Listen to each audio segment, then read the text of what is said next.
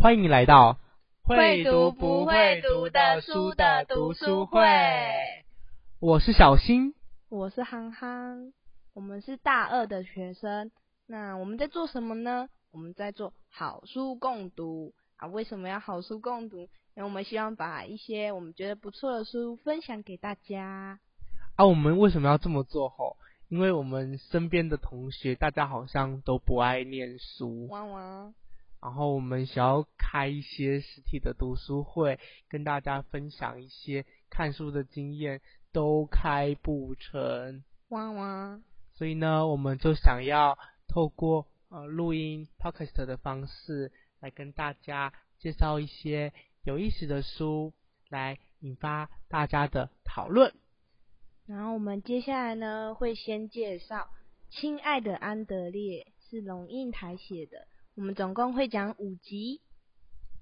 那接下来我们就要进入我们试播集的节目内容喽。听妈妈的话，别让她受伤。想快快长大，护她。美丽的白发，幸福中发芽，天使的魔法，温暖中慈祥。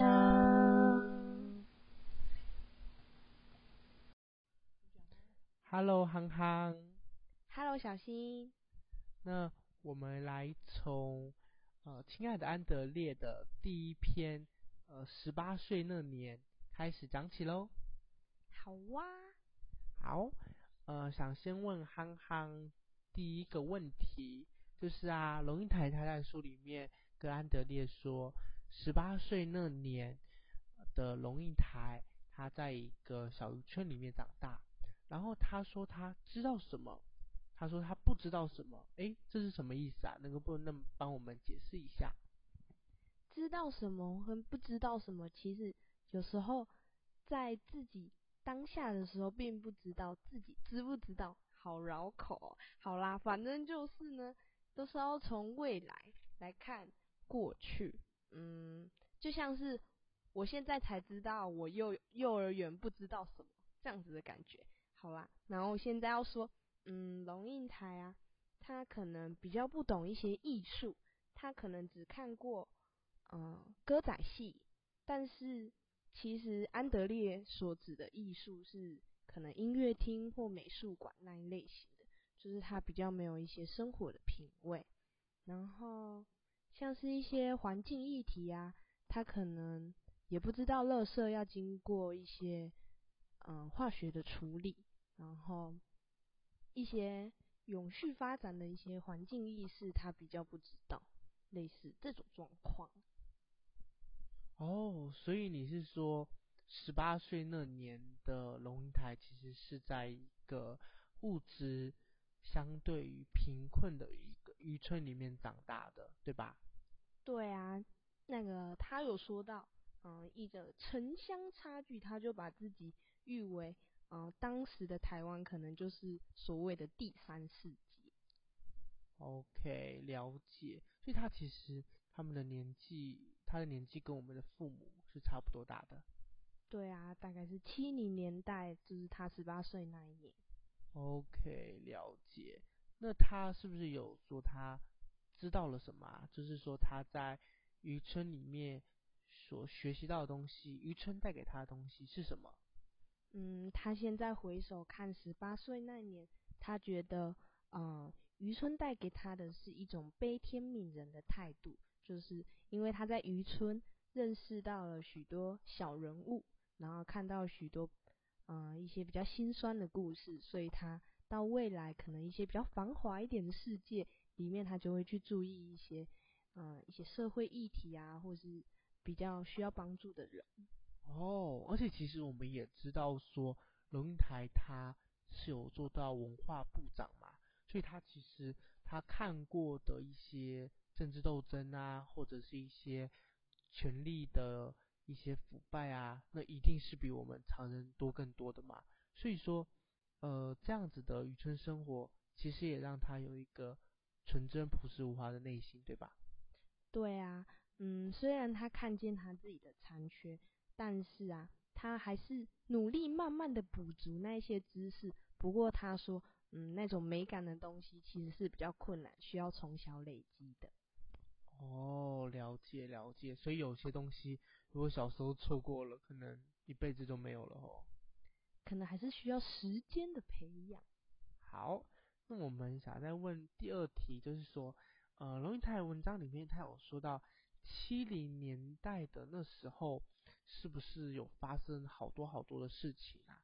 那龙应台他在文章里面大概是怎么样叙述那时候他所看到的历史环境呢？他说，嗯、他要满十八岁那一年，啊，阿波罗。阿波罗登上月球，嗯，美国和越南的军队入侵高棉，就是一些历史事实，他用比较多 方法方式来呈现这样，嗯，可是他也是有说到一些台湾的事情，就像是当时的自由是谁争取的，就是像雷震啊，还有一些。嗯，已经过世的人，就是他帮我们争取了一些自由，嗯，一些历史事实这样。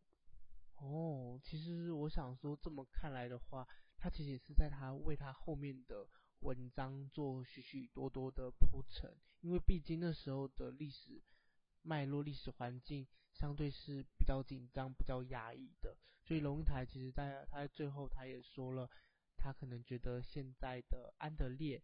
他们会是一个比较物质生活更多元，然后更加自由的一个时代。所以他其实他好像在文章撰写的时候，他很多的举例都是环环相扣的，对吧？对啊，第一篇其实就包含了许多后面要讲的议题啊，还有两代的一些沟通，还有一些文化的差异，其实在第一篇就可以看得出来。了解了解，哇，龙应台真的是。不愧是学那个台湾的文化巨擘啊！然后最后我想问憨憨的问题是说，龙应台他在这一篇写给他儿子安德烈的，他有什么样的呃问题，或是有什么样的对话，想要去跟安德烈来做一个促成，来跟安德烈做一个沟通呢？嗯，其实就像他前面说的，他是在一个比较贫乏的。年代比较不太好的环境下生长的，可是他觉得安德烈这一代啊，物质生活那么充裕，那他们缺乏的是什么？而他们的价值定定的方向又是什么？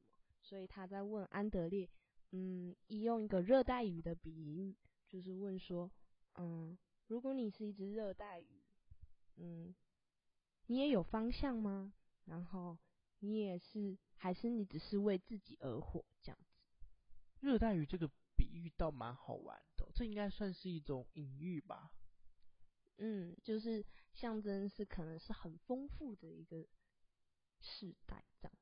了解了解，好，那我们大致认识了第一篇龙应台十八岁那年的事情，那接下来我们是不是可以开始跟我们的一些人生经历做一些相呼应，涵涵有什么想说的吗？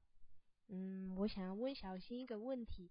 那如果现在，嗯、呃，龙应台换作是问你，嗯，你也算是一条热带鱼吧？那你现在也有方向吗？还是，嗯、你小时候在一些成长的背景有带给你什么不一样的启发吗？哇、真的是一个很有深度的问题耶。嗯，我想说，因为我从小成长的环境，其实我不太属于太富裕的家庭，家庭环境算是普普通通，所以说，嗯，我就是规规矩矩的接受学校教育，我其实没有补过习啊，或上什么才艺班，所以，可是我很喜欢阅读，我很喜欢念书，所以我自己在课外。做了很多很多的学习，而且我觉得跟龙应台比较不一样的点是，龙应台那时候历史环境啊，或者物质生活其实相对是紧张，相对是贫乏的。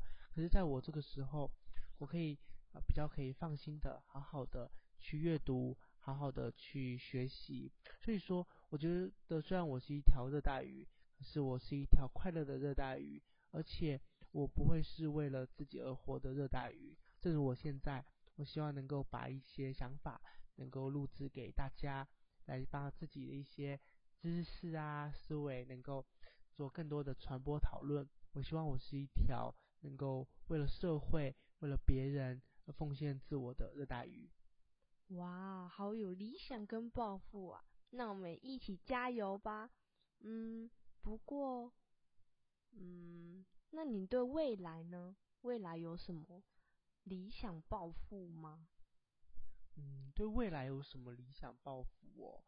我想这个问题可能要交给时间来去做回答了，因为我们现在一边念书，然后也要一边的做各种各式各样的学习，而且啊还要考虑到现在一个非常嗯算是蛮危险的一个可能中国的威胁哦。所以我觉得之后我们可以继续读更多的书来讨论这些威胁，或者说我们未来的方向，还有我们整个国家的方向该往哪里走。我觉得这也是未来我们可以讨论的话题。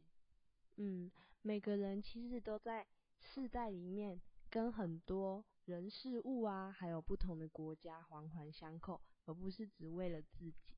嗯，那在今天十八岁那年。